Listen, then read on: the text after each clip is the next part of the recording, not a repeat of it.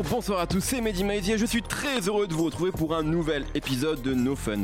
Remontons en 2015, avant le carton de Damso, la Belgique commençait tout doucement à contester la domination des rappeurs français et nous obligeait de plus en plus à utiliser le terme de rap francophone. Parmi cette horde de rebelles décidés à détruire l'étoile noire, Luke Skywalker était interprété par Hamza qui avec la météorite H24 s'imposait immédiatement comme l'un des rookies les plus prometteurs du jeu. Depuis ce projet qui fit un peu office de raz marée Hamza n'a pas chômé. Zombie Life a été 2016, un EP dancehall pour l'automne et un projet gratuit pour Noël dernier, le bien nommé Santaso, sans compter une flopée de collaborations avec des rappeurs qui voulaient tous leur refrain d'Hamza. Une période qui a permis au non Hamza de s'installer sans qu'il ne rencontre encore le succès que tout le monde lui promettait. Aujourd'hui sort 1994, nouveau projet poussé par une majeure, plus précisément Warner et son label Rex 118, le moment pour le rappeur de changer de standing. On en parle aujourd'hui avec deux invités, Étienne Menu qui fait son retour. Bonsoir Mehdi, comment ça va? Mais très très bien, je suis content d'avoir un esthète à mes côtés pour parler d'Amza. Euh, Romain d'OKLM. Salut. Ça va Cool. Très, bien. On va parler d'Amza donc ça va. Bon, attends, euh, ne soyez pas acquis à la cause, hein. on est quand même là pour décrypter un album, pour donner un point de vue. C'est pas ce que tu nous as dit en recrutant. c'est vrai, c'est vrai que j'ai dit à Nico de pas venir dans cette émission. Et Raphaël évidemment est là, qui ne bouge pas, qui est toujours là. Salut à tous, je suis attaché à mon siège. Mais c'est ça, et j'aime bien, il, il t'appartient. Merci. Hamza, dans la sauce, dans nos fun, pardon, c'est tout de suite. C'est les limites de ma schizophrénie. Hein, parfois, ça, ça arrive.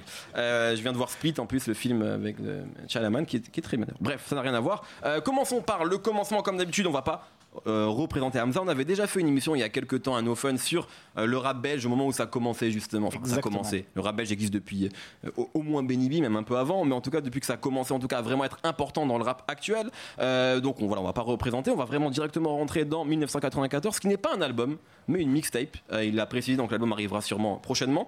Et peut-être commencer avec avec Étienne. Ça fait longtemps qu'on t'a pas vu. Qu'est-ce que toi t'as as pensé de ce disque-là? Dans quelle mesure tu suivais Hamza? Dans quelle mesure t'attendais ce projet-là Et est-ce que ça t'a plu ou pas. Euh, bah écoute, moi je suis complètement euh, fan d'Amza de manière. euh, genre, j'arrive même pas à trouver des arguments contre lui en fait. Donc, si tu veux, que ce soit. euh, H24 euh, ou les disques qu'il a fait ensuite, je j'ai, de toute façon, c'est pour moi un artiste qui représente le rap comme il doit être, enfin comme il doit être. En fait, pour moi, c'est le mec qui représente ce que j'aime dans le rap, qui représente euh, un truc de mélodie, de chant avec une- un héritage R&B hyper fort. Ouais. Euh, Surtout sur ce projet en plus. hein. Surtout sur ce projet, avec euh, d'ailleurs un morceau qui est pas spécialement R&B, mais qui s'appelle Joe Mob, Ouais. qui est un hommage à Joe Desi. Je me souviens qu'il avait raconté dans des interviews que son père, en fait, était fan de R&B. était fan de R&B et de Joe Desi. Donc c'est quelque chose pour moi qui est, enfin, je sais pas comment dire, il y a j'ai absolument aucune barrière critique quand j'écoute euh, Hamza. Quoi. Je, je suis euh, complètement conquis. Euh, cet album, moi j'avais adoré le EP où il y avait One Ouais, One, New Casanova, qui était ouais. vraiment mon, mon, mon morceau préféré de 2016. Là, je sais pas comment te dire, c'est- un peu bizarre d'arriver comme ça et d'avoir une espèce de, de, de totale absence de critique à, à te faire, tu vois, parce que j'ai écouté ce disque, je sais pas, 15 fois depuis que je l'ai eu. Euh, je le trouve irréprochable. En fait, tous les morceaux démarrent euh, comme des, comme des classiques. Ce qui est bien, c'est qu'on entend vachement sa, sa vraie voix. En fait, c'est-à-dire que l'autotune est un peu, je- j'ai trouvé un peu vrai. moins présent euh, qu'avant. Il réussit un peu. Je, je sais que la comparaison euh, peut sembler un peu n'importe quoi, Alors, mais vraiment, je te dis, aujourd'hui, c'est le jour. Ok. S'il y a un moment où il faut se lâcher sur les comparaisons, c'est maintenant. Un peu comme Shay, enfin Shay. Shy. un peu comme Shy, c'est un truc qui où on entend son vrai grain malgré l'autotune et, euh, et ça je trouve ça en fait euh, hyper fort, courageux, hyper touchant aussi parce qu'en fait on sent qu'il a quand même une voix de, de gamin. Mhm. On sent un peu son accent belge aussi parfois, Ouais, ouais, c'est ça qui est assez fort. Et ce que je trouve très fort chez lui, c'est que il a beau entre guillemets toujours faire la même chose, c'est-à-dire ce truc de de gangsta, libidineux, euh, mélancolique et en même temps hyper content de lui, etc. Il réussit à évoluer album après, enfin euh, projet après projet. Et euh, moi, ça me, ça me satisfait à mort. Et là, je trouve que sur ce disque, euh, enfin, je sais pas comment dire, il y a même pas un morceau, enfin, si, j'ai- beaucoup aimé euh, Miguel à la fin, Ouais. que je trouve euh, vraiment, enfin, qui est, qui Un est- morceau justement un peu dancehall. dancehall, qui, est- qui est un, qui est un vrai Ça tube. commence pas comme du cumbia d'ailleurs. Ouais, ouais, Ouais. tout à fait. C'est pas, c'est pas dancehall là. Ouais. euh, Et avec parler. un clavier un petit peu UK aussi. Exactement. Ouais, non, mais en fait, il y a y plein de trucs un peu prod, cool qui- qu'on aime bien. En fait, de toute façon, les prods, même si elles sont relativement simples et qu'il n'y a pas, euh, il y avait un truc parfois, euh, je dirais pas confus, mais en tout cas assez complexe dans les productions d'avant où on sentait qu'il y avait plusieurs influences qui s'avançaient les unes près des autres. On n'arrivait pas vraiment à savoir où ça allait, mais bon, en tout cas, là, là, on trouve qu'il a, je trouve qu'il a simplifié un peu le, Mm. le background. Il y a peut-être aussi quelque chose qui joue, c'est qu'il a euh, la, la- l'int- la majorité de l'album, pas l'intégralité, est produite par Ponko, donc par le même producteur.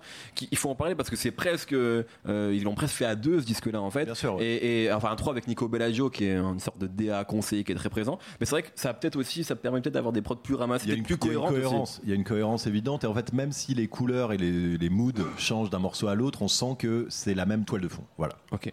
Alors, on est sur un quelque chose de très positif en premier avis. Euh, alors, il y a quand même, t'as as dit qu'il faisait beaucoup la même chose, et c'est vrai. C'est d'ailleurs un reproche qu'on a pu faire à Hamza hein, dans le passé, c'est de refaire un peu tout le temps euh, les mêmes morceaux, aussi bons soient-ils. Et il y a quand même quelque chose qui se différencie sur euh, sur la, la mixtape. C'est le dernier morceau qui s'appelle 1994, qui est l'outro de l'album, qui est un vrai morceau de R&B pour le coup, où il se livre enfin. Et c'est un peu ce qu'on ce qu'on. Romain, je t'ai vu lever la main.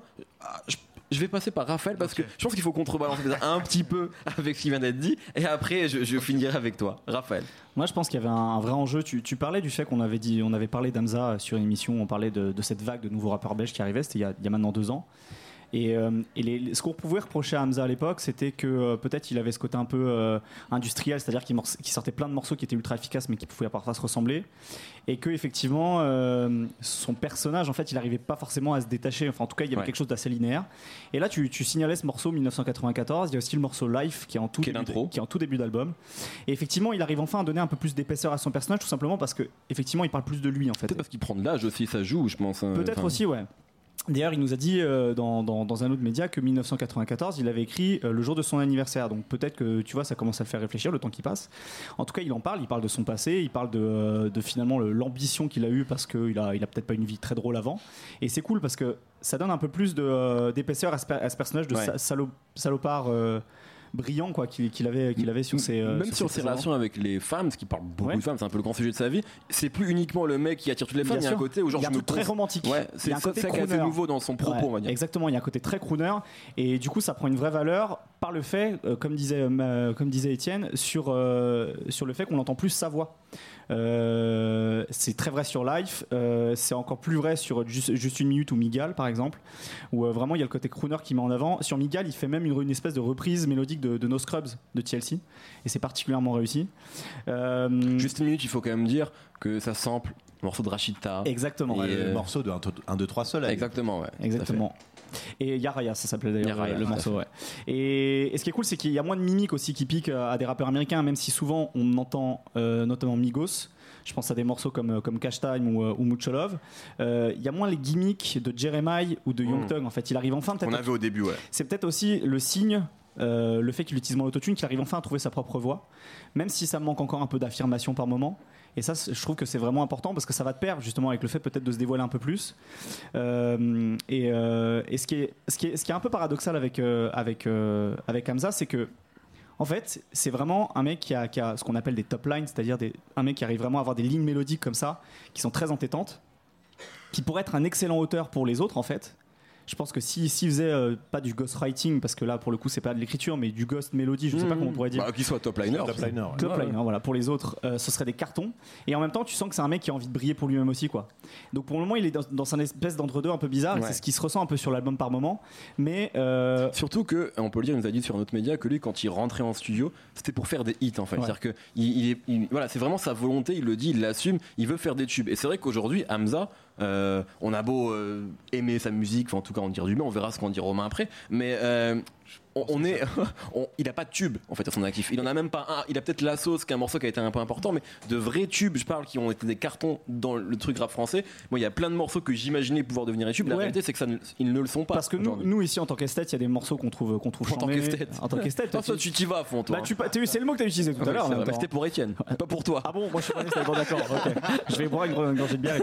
Euh, non, mais ce que je veux dire, c'est, que voilà, on, aime les choses qui parfois qui, euh, sont peut-être un, peu un peu ambitieuses musicalement, voilà. Et euh, mais euh, mais voilà, peut-être que c'est juste un espèce de, de truc un peu élitiste.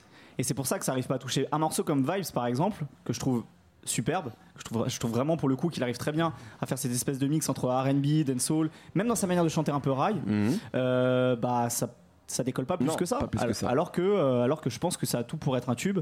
Euh, après parfois Il y a beaucoup de codes en fait que les gens n'ont pas aussi. Je pense que les gens ont Ouais, pas le bien sûr. déco- peut-être pas le décodeur euh, et tous les, toutes les influences et tout. peut-être. Ce que ça veut dire. mais après, après, on on est, on- enfin, on n'est pas censé Enfin, demander gens. aux gens euh, quand ils écoutent un morceau d'être tous des experts de rap et d'R&B. Ouais, mais Et, justement. Un morceau doit parler aussi aux, émo- enfin, aux émotions pour euh, prendre une phrase un peu bateau en faisant une porte ouverte. On peut pas demander à tous les gens qui écoutent un album d'être experts et de maîtriser toutes les références sous prétexte de passer à côté de quelque chose. Justement, et c'est pour ça, que- excuse-moi, que tous les gens entre guillemets du milieu ou tous les gens qui connaissent un petit peu la musique, qui travaillent attachés de presse, machin bidule, tout le monde adore Hamza. C'est vrai. Tout le monde kiffe. Moi, mes cousins, mes potes, euh, tous les gens avec qui je traîne, tout le monde adore Hamza de fou. Parce que euh, parce qu'on est bousillé de musique depuis super longtemps et parce qu'on a écouté grave du R&B, grave du rap, euh, de la West Coast, euh, de Young Thug, euh, 21 Savage, tu vois tous les Mhm. et on a tous les codes, on a tous les décodeurs. Et c'est pour ça qu'on se le prend et qu'on se prend tout Hamza. Alors justement, tu, euh, Raphaël pour finir, Ah, après je ouais, te donne la parole. Juste pour mettre un bémol, parfois par, par contre sur cet album je le trouve un peu en pilote automatique. Ouais. Des morceaux comme Godzilla par exemple, euh, comme Pasadena, Monopoly, je trouve que c'est un peu en dessous euh, parce que c'est pas que c'est mauvais, c'est juste que ça, ça reste dans, dans ce qu'il est capable de faire et il se dépasse pas comme il peut le faire sur certains morceaux. Euh, les morceaux que j'ai- cités, il y, a- il y a aussi un autre morceau euh, que t'aimes aimes beaucoup Mehdi mais dont le nom m'échappe. Mucho maintenant. Love Mucho Love par exemple, voilà. Euh, donc voilà, parfois, parfois je trouve que ça manque peut-être encore un peu d'ambition, mais encore une fois, ça, ça- je pense que ça appartient aussi un, un peu à son jeune âge. Et, euh, et euh, pour faire un, un trait d'esprit, son album s'appelle 1994, lui il s'appelle New Michael Jackson. Peut-être que comme en 1994 Illmatic ou, euh, ou euh, un, morceau, un album comme Thriller qui fait que 9 titres, je pense qu'il aurait peut-être dû un petit peu plus tasser cette mixtape. Et ça ferait peut-être un excellent long EP avec vraiment que des temps forts et peut-être enlever justement ces passages qui sont pas nuls mais peut-être un peu Mhm. plus Qui sont dispensables. des morceaux d'Amza qu'on a certains qu'on Voilà. avait déjà entendus quelque qui- part. qui sont fait. efficaces mais qui n'apportent peut-être rien de plus en fait à, à sa dynamique. Alors je rappelle pour ceux qui, qui n'ont pas encore écouté le projet que ne figure pas sur ce projet Breaking Bad, qui est un morceau qui avait leaké d'ailleurs de manière complètement enfin, hasardeuse en- à la fin de l'année 2016 et qui est un morceau qui, qui a fait son petit bonhomme de chemin sur les circuits pirates euh, d'internet et qui était vraiment euh, qui, qui- qui était assez, assez fou. Euh, Romain, ton avis sur euh, ce- cette mixtape d'Amza? Moi, j'aime beaucoup Hamza et j'ai beaucoup aimé euh, le projet. Il y a deux, il y a deux morceaux que j'aime pas. C'est pas de remords et euh, Ouais. peut-être Monopoly. Ouais. Mais parce que en fait, j'aime pas ce, que ça- ce à quoi ça ressemble, on va dire. Ça ressemble à 21 Savage, ça ressemble à Lil Yachty, ça ressemble au nouveau rap euh, mumble de maintenant et du coup, j'aime pas. Maintenant, on a passé ce que j'aime pas. Maintenant, je vais parler pourquoi. Je me suis, quand tu m'as dit Romain, viens parler d'Hamza dans nos fun, je me suis, je me suis posé la question parce que j'aime vraiment beaucoup Hamza et beaucoup trop Mhm. Hamza et je me suis dit putain, Pourquoi? pourquoi? Et genre, j'aime. Il y a, Pourquoi tu l'aimes plus que ta propre femme? Il y a deux trucs. Il y a deux C'est une question qu'il faut se poser ça. Non, mais en vrai, tu vois. Genre, en, depuis 2015, il y a deux trucs qui m'ont bousillé c'est Anderson Pack et Hamza. Et j'ai écouté presque que ça, tout le temps. Beaucoup, beaucoup trop, tu vois. Et je me suis posé la question, en fait, il y a beaucoup de similitudes entre ces deux projets, entre ces deux artistes, entre ces deux trucs. C'est. euh, Hamza, j'ai l'impression. En fait, j'aime, j'aime, j'aime Hamza parce que j'aime beaucoup la West Coast et j'aime tout ce que ça représente. Beaucoup de mélodies, beaucoup d'hédonisme, beaucoup de drogue, beaucoup d'alcool, beaucoup de fêtes, beaucoup de conneries en fait. Et on, on fait du rap pour rigoler. On fait du rap pour s'amuser, on fait du rap pour être content, on fait du rap pour, euh, pour être ensemble. Faut préciser que toi d'ailleurs t'étais déjà venu sur une émission notamment sur Doc Gynéco et t'es un grand amateur de West Coast Ouais. et c'est vrai que ce sont des thèmes qu'on retrouve beaucoup dans le son californien en Ouais. tout cas des années 90 et c'est aussi ça toi ta base on va dire d'auditeur rap donc ça explique aussi moi, c'est ce que j'aime. Moi, euh, moi, mon rap français, c'est tout simplement noir. C'est pas le secteur 1. tu- Hmm. Enfin, si. euh, le- c'est, Ouais c'était un peu bon. Non, c'est. Non t'aurais dû dire c'est pas Ayam ou NTM ouais, voilà. C'est pas la clique. hein. Hmm. Bisous, Kondo, on t'adore. Euh, mais pour revenir à 1994, en fait, je retrouve plein de trucs que je kiffe dans ce que j'aime depuis toujours. Par exemple, quand il fait des adlibs sur Life ou sur euh, Destiny's, Child, Destiny's Child, pardon, que je trouve extraordinaire, c'est comme si Battle Cat ou Terrence Martin faisaient de la tollbox. Tu vois, c'est les mêmes notes, c'est les mêmes, c'est les Mmh. mêmes Ouais, harmonies, c'est les mêmes trucs, c'est pareil. Et c'est ce que je kiffe. Et c'est ce que j'ai. Et quand il raconte une connerie, euh, il- tu vois, qui euh, et depuis le début, qui parle de meuf ou qui parle de fête, moi c'est ce que je, c'est ce que je vois dans le, dans le son de la baie notamment. Quand Loonies raconte euh, qu'il a que tu vois qu'il il a que des pochons de 5 pour faire la fête, pour aller vendre et pour. Tu vois, c'est. C'est minimum, quoi. Ouais, ouais. Et euh, ça continue. Et en fait, c'est pour ça que. Moi, Hamza, je crois que tout le monde s'est gouré. Parce qu'Hamza, on, le on le compare à Young Thug. Hamza, c'est Ouais. le Young Thug français. C'est ce qu'on a beaucoup dit au début. Mais là, tout ce que vous avez dit, il y a de la musicalité. Il rappe toujours un peu pareil. Il a pas de tube. Hamza, pour moi, c'est pas Young Thug. Hamza, pour moi, c'est Too Short. Parce que Too Short, dans sa carrière, il a trois tubes. The Ghetto. Ça aurait, The- pu être, ça aurait pu être un bon nom d'artiste pour Hamza, tout short. Ouais. Et, et c'est- et- c'est même pas une vanne parce que on, l'a on l'a eu sur un autre média, il a dit que lui il assumait complètement et qu'il en rigolait lui-même. Mais J'y avais même pas pensé, tu vois. Ouais. Et genre, euh, il a Cocktails, il a The Ghetto. Et après, rien du tout, mais des albums qui défoncent. ouais. et qui Notamment, sont un peu toujours les mêmes. Euh, Chase the Cat euh, et Married, Married to the Game et euh, ouais, je sais plus moi j'adore j'ai grand tu vois c'est c'est Mm. important pour moi et après Blow the Whistle un gros tube qui est encore un tube aux Et qui est États-Unis arrivé tard dans et sa qui est carrière. arrivé méga tard mais on tout le monde s'en fout mais tous ceux qui kiffent ils adorent tout short Mm. C'est un mec très influent. et c'est méga influent tout le monde tu vois c'est lui qui a inventé le pimp rap c'est lui qui a inventé le mot biatch c'est ce que tout le monde dit euh, et aux, tu vois ça c'est aux États-Unis en France c'est un petit peu pareil où Mhm. il fait un truc que tout le monde essaye un peu de faire, que tout le monde, qui plaît à tout le monde. Du coup, il se retrouve sur les albums de gauche, de droite. Il invite des gens, tout le monde vient, tu vois. Enfin, Damso vient, DC's l'invite et euh, Cette gecko. cette gecko exactement. Et moi, c'est là où c'est c'est peut-être ça l'analogie que je veux que je veux faire. Et c'est peut-être pour ça que j'aime beaucoup Hamza en fait, parce que ça me rappelle euh, tout ce que j'aime. Et dans le son, il a son premier vrai gros single, c'était Job. Ouais. Morceau euh, West Coast, Mhm. tu vois, morceau DJ Mustard Qui était sur H24. ouais. Qui était sur H24, d'ailleurs qui a été retiré de YouTube, un merveilleux clip euh, où il faisait la fête autour d'une piscine. C'était, on adore ça. Très bien. Raphaël, je crois que tu voulais rebondir. Ouais, non, ju- juste rebondir euh, sur, sur Ponko et le fait qu'ils soient influencés euh, tous les deux par, par le rap américain. Euh, ce qui est cool, c'est que, en fait, même si, même si dans l'esprit ça ressemble beaucoup à cette espèce de, de rap sous, sous, sous codéine euh, qu'on entend depuis, qui, qui nous vient d'Atlanta depuis 3-4 ans avec les Migos, etc. euh, ce qui est cool, c'est qu'en fait, ils ont tous les deux apporté une touche vraiment personnelle. On parlait du, du style, du style d'Amza, qui est un espèce d'hybride rap, dancehall, R&B, etc.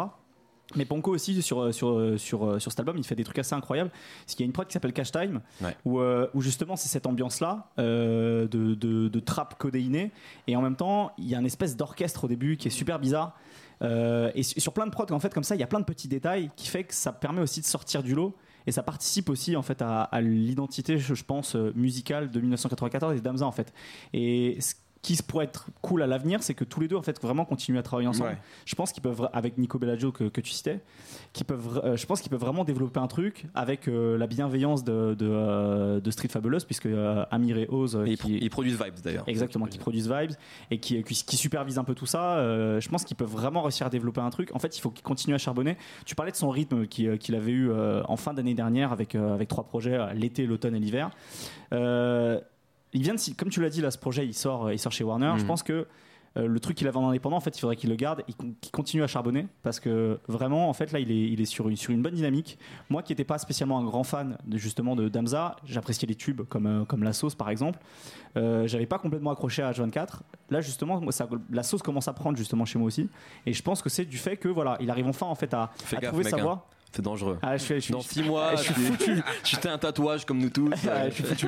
Je pense voilà, il faut qu'il continue à bosser et à essayer de trouver sa propre voix et son propre style comme, comme il arrive en tout cas sur pas mal de morceaux de cette mixtape à le faire. C'est vrai que c'est important, à mon avis, que toi et, et, et Etienne, vous avez insisté sur la- l'aspect production parce que, et la cohérence de l'album, enfin de la mixtape, pardon. C'est à mon avis, est-ce que c'est, enfin, je sais pas, commencer à s'emballer sur les meilleurs projets de l'année, etc. Ce serait beaucoup, beaucoup trop tôt. Par contre, en termes de prod, moi, c'est un des projets, on va dire, de rap francophone que j'ai trouvé vraiment les, les mieux produits sur les Mhm. derniers mois. Vraiment, la, la prod est dingue. Et puis, il n'y a pas que Monco, hein. il y, a, y a Ikaz, il y a Il y a Midsizer, il y a a qui fait. Mucho Love. Ouais. Euh, donc il y a Hamza qui est en coprod sur un morceau euh, qui produisait intégralement H24 à l'époque. Donc c'est quand même, c'est vrai que la- la- l'aspect production euh, a toujours été important chez Hamza. C'est très là, léché encore en fait. plus. ouais. C'est super léché en fait. Il y, a, il, y a, y a très peu de fautes de goût. Il y a parfois des temps morts. Il y a bah, justement pas de remords dont on parlait tout à l'heure, qui, est- qui est vraiment peut-être un peu en dessous, que ce soit au niveau de la prod ou, ou, du, ou du rap, mais il y a- c'est- très bien fait en fait du début à la Mm. fin. En fait c'est presque élégant par, par moment. Je trouve que, je trouve que s'il se rapproche de Young Thug, c'est justement dans cette manière de faire de fondre sa voix dans les prods. C'est c'est qu'en fait sa voix est un instrument euh, comme les autres au milieu des prods. En fait, c'est ça qui. Mm. euh, C'est vrai. Young Thug, on a, enfin c'était Nicolas Pelléon qui parlait de ça, en fait qu'il y avait une première, un, un squelette, il rappait, chantait, et après les producteurs et lui rajoutaient une sorte de deuxième couche qui en fait faisait tous les arrangements, etc.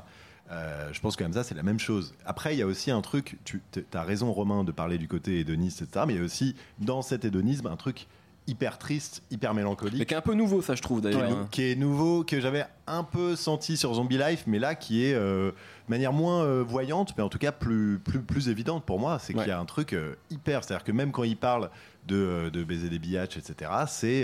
il y a un truc, euh, pas amer, mais un truc, Un truc rap français. triste. Ouais. Il y a un côté, Enfin. il y a un côté- en fait, il y a un côté clown triste. En fait, parfois, tu as l'impression de le, le voir sur scène ou en boîte en train de, en train de, en train de faire le pitre.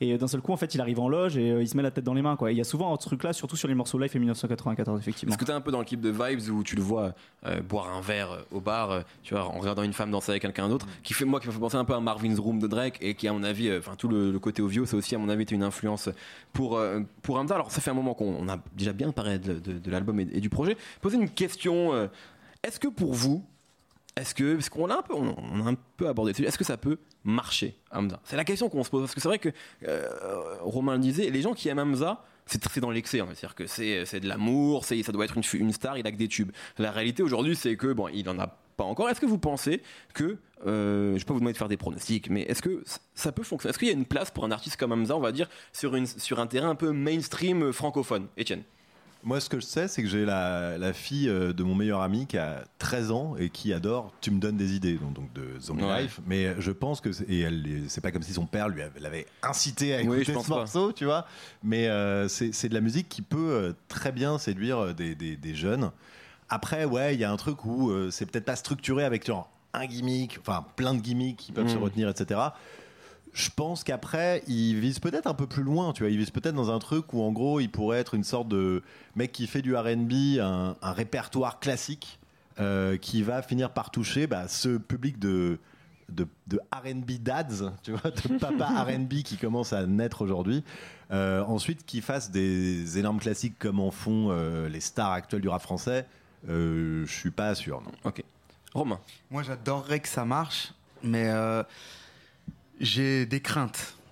Je pense que ça va, qu'on va s'en rappeler, que, tous les gens avec qui on va parler, euh, qui ont travaillé ou qui travaillons, qui aimons beaucoup la musique, on va s'en rappeler. Ça va rester un petit peu toute notre vie, mais j'ai des craintes à ce que ça devienne euh, la star euh, que ça devrait être. C'est peut-être un peu un gadget pour le mainstream, effectivement. Enfin, pour le grand public, c'est vrai que ça reste une sorte. Enfin, il, il prend le risque, excuse-moi de, de reprendre la parole, Mais mais, je t'en prie. il prend le risque de passer un peu pour un pour une mascotte. C'est ça, c'est un peu ça le problème. Moi, je pense que c'est peut-être un. c'est un ah, Hamza, c'est Ben Arfa. Il est trop fort, en fait. tu vois? Et. Tu l'avais écrite ça là ou c'est- Non, parce que tout short, je sais que je l'avais écrite, mais. D'accord. Non, mais il est, il est vraiment trop fort. Et du coup, il va dans une équipe et c'est difficile et euh, les gens ils comprennent pas et il prend de la place, il Bah fait là, du il bruit, une c'est bonne trop bien. équipe tu vois. pour le coup. Oui. Ouais. Euh, Rex en 18, ouais. Mais euh, Ben Arfa, il est au PSG, c'est une bonne équipe aussi. Hmm.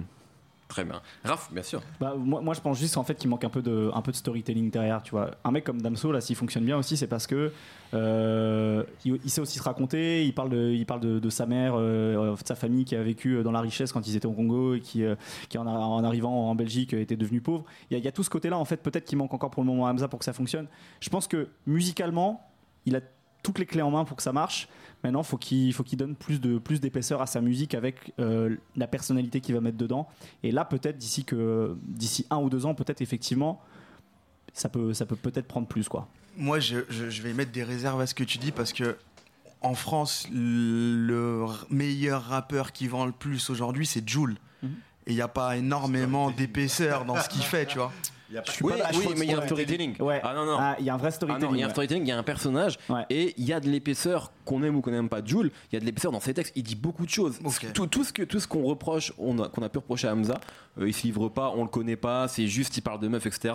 Euh, Jules, tout- toute sa vie est dans sa musique. Donc il y a de l'épaisseur. Franchement, après on peut trouver ça mal produit ou c'est un, un- voilà. Non, il y a une de chose. je, je suis d'accord. Peut-être mais pas d'épaisseur, faut- de l'honnêteté. Mais il faut pas Ouais, qu'il parte dans un du- storytelling, Ouais. surtout pas qu'il parte dans un storytelling à la Damso. Non, non, non, non, là, je, pas- je- je donnais non. l'exemple d'un artiste qui est à peu près arrivé en même temps que lui, etc. Voilà. Mais effectivement, Jules, c'est le, bon, c'est le bon exemple pour le coup. Parce que ça permet aussi au public de s'identifier plus facilement. Et c'est pour ça que Jules, Jules a aussi bien fonctionné. Et peut-être que ça me manque aussi de ça. C'est peut-être une, une, une- une identification, pardon. C'est euh, à mon avis le, bon contre-exemple d'Amza parce que c'est vrai que les fans de, les fans de Jules euh, parlent finalement presque davantage du personnage que de sa musique Mhm. Euh, parce qu'il y a vraiment un attachement, un amour très fort au personnage Jules, au- au- à la personne Jules plutôt qu'au personnage.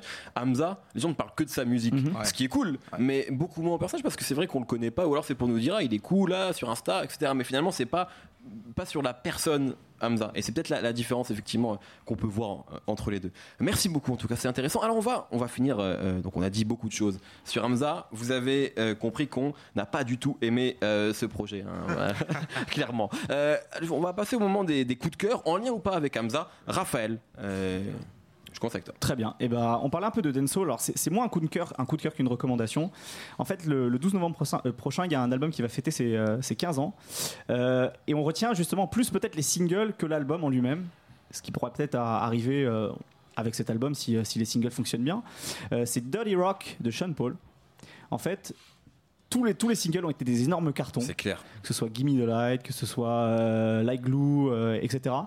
Et puisqu'on parlait d'Ensoul, alors je sais pas si Hamza a écouté, a écouté euh, Sean Paul énormément. Je pense que forcément. euh, Il a, il a, ça, ça a dû lui passer euh, dans, dans les oreilles à un moment ou à un autre. Après, en 2002, il avait, euh, s'il a, s'il est né en 94, Ouais, mais il je pense qu'il a 8 ans, grandi avec ça parce qu'il était Ouais, fan ouais. de 50, c'était la même époque un peu. Exactement. Je pense qu'il a dû écouter. Et, euh, et c'est marrant parce que sur cet album aussi, il y avait des espèces de influences, influences orientales. On était dans plein, plein de moments justement dans, dans les musiques urbaines où il y avait plein de petites euh, incursions Indien. orientales. Exact, exactement. Et, euh, et voilà. Si je pense qu'il y, a- il y a à peu près une, simi- une, si- une similitude en fait de modèle entre entre entre les deux albums, entre euh, 1994 et, et Dolly Rock, donc qui va fêter ses 15 ans là dans, dans, dans quelques jours. Romain, Anderson Pack, l'album Malibu. magnifique. non, mais c'est c'est vieux, mais j'ai pas trouvé euh, Oh, mieux pas- depuis. Bah, je vous conseille d'ailleurs, c'est bien. Euh, alors, du Peut-être coup, Rhapsody aussi. Ah, ouais, Rhapsody. Et c'est, euh, il y a des producteurs euh, en commun, il y a des des Ouais, des Une gens qui sonorité, travaillent- ouais, ouais, une c'est- sonorité en commune, mais euh, et ça me fait penser à Hamza effectivement parce que c'est ça fait la fête, c'est hédoniste, mais on est quand même un peu malheureux parce qu'elle est dans les, les gangs, c'est chiant, Ouais, euh, ouais. mais euh, mais on fume de l'herbe et on rigole. Je vous redirige vers le podcast que nous avions fait l'année dernière sur Anderson Pack, qui était Anderson Pack, euh, homme de l'année, quelque chose comme ça. Euh, Etienne, Euh, tu me prends de court, j'avais pas du tout euh, préparé cette question, mais euh, non, il y, a- y une anthologie hyper bien qui vient de sortir sur le label, enfin sur le label Strut qui est spécialisé dans les anthologies disco, funk, de musique d'afrobeat, etc. Et là, c'est fait par un mec qui est péruvien, enfin anglo-péruvien, et c'est consacré en fait à la musique, disons psychédélique et voilà du Pérou des années 70. Ça s'appelle Andina. C'est à la fois des influences créoles indienne, euh, lat- enfin hispanique, et c'est hyper étonnant. En fait, moi, c'est pas du tout. J'en parle parce qu'en fait, c'est pas du tout mon, mon, mon univers musical. C'est pas du tout un truc avec lequel j'ai grandi ou quoi que ce soit. Et j'ai halluciné. En fait, il y a certains morceaux où, si c'était pas en espagnol, on n'arriverait pas du tout à savoir euh, dans, dans le chant que c'est de la musique euh, d'Amérique du Sud. En fait, ça peut sembler genre indien. Euh, Il y a même des trucs qui peuvent ressembler à, à du rail ou à de la musique orientale, etc. Il n'y a pas encore les effets sur les voix et tout, mais j'ai écouté un peu ce que faisaient les artistes aujourd'hui. Et en fait, c'est assez marrant. Dans la musique euh, péruvienne d'aujourd'hui, il y a des trucs qui ressemblent étonnamment à la musique orientale ou à la musique euh, maghrébine. Très bien. Alors moi rapidement un coup de cœur. Alors ça va être en lien avec Hamza, mais euh, il y, a un- il y a un jeune artiste qui est produit, enfin je crois un peu aussi chaperonné par Street Fabulous et dont un morceau vient de sortir qui s'appelle La Note. C'est produit par Ponko. Euh, encore lui. Euh, L'artiste s'appelle, je sais pas si je l'ai dit, Sanucci, je l'ai dit ou pas Non, tu l'as voilà, pas bah voilà, je le dis, donc ça s'appelle Sanucci, San S-A-N, plus loin Uchi, H-U-2-C-I. Et c'est vraiment très. Alors il y a qu'un morceau pour l'instant, enfin il y a qu'un morceau sur la plateforme de streaming, il y a d'autres clips qui sont, qui sont très cool aussi, que vous pouvez regarder. Mais voilà, c'est un jeu, encore un belge, vraiment, euh, je vous jure qu'on n'est pas payé pour ça, mais il, il est doué c'est Ponko encore à la prod. Alors il y a, il y a un côté un peu latino qu'on retrouve sur Cuba, produit par Ponko aussi de mémoire d'Amza, sur Pina Colada de Simnesio, produit aussi par Ponko. Donc une sorte de, voilà, de, de cohérence entre, entre tous ces projets.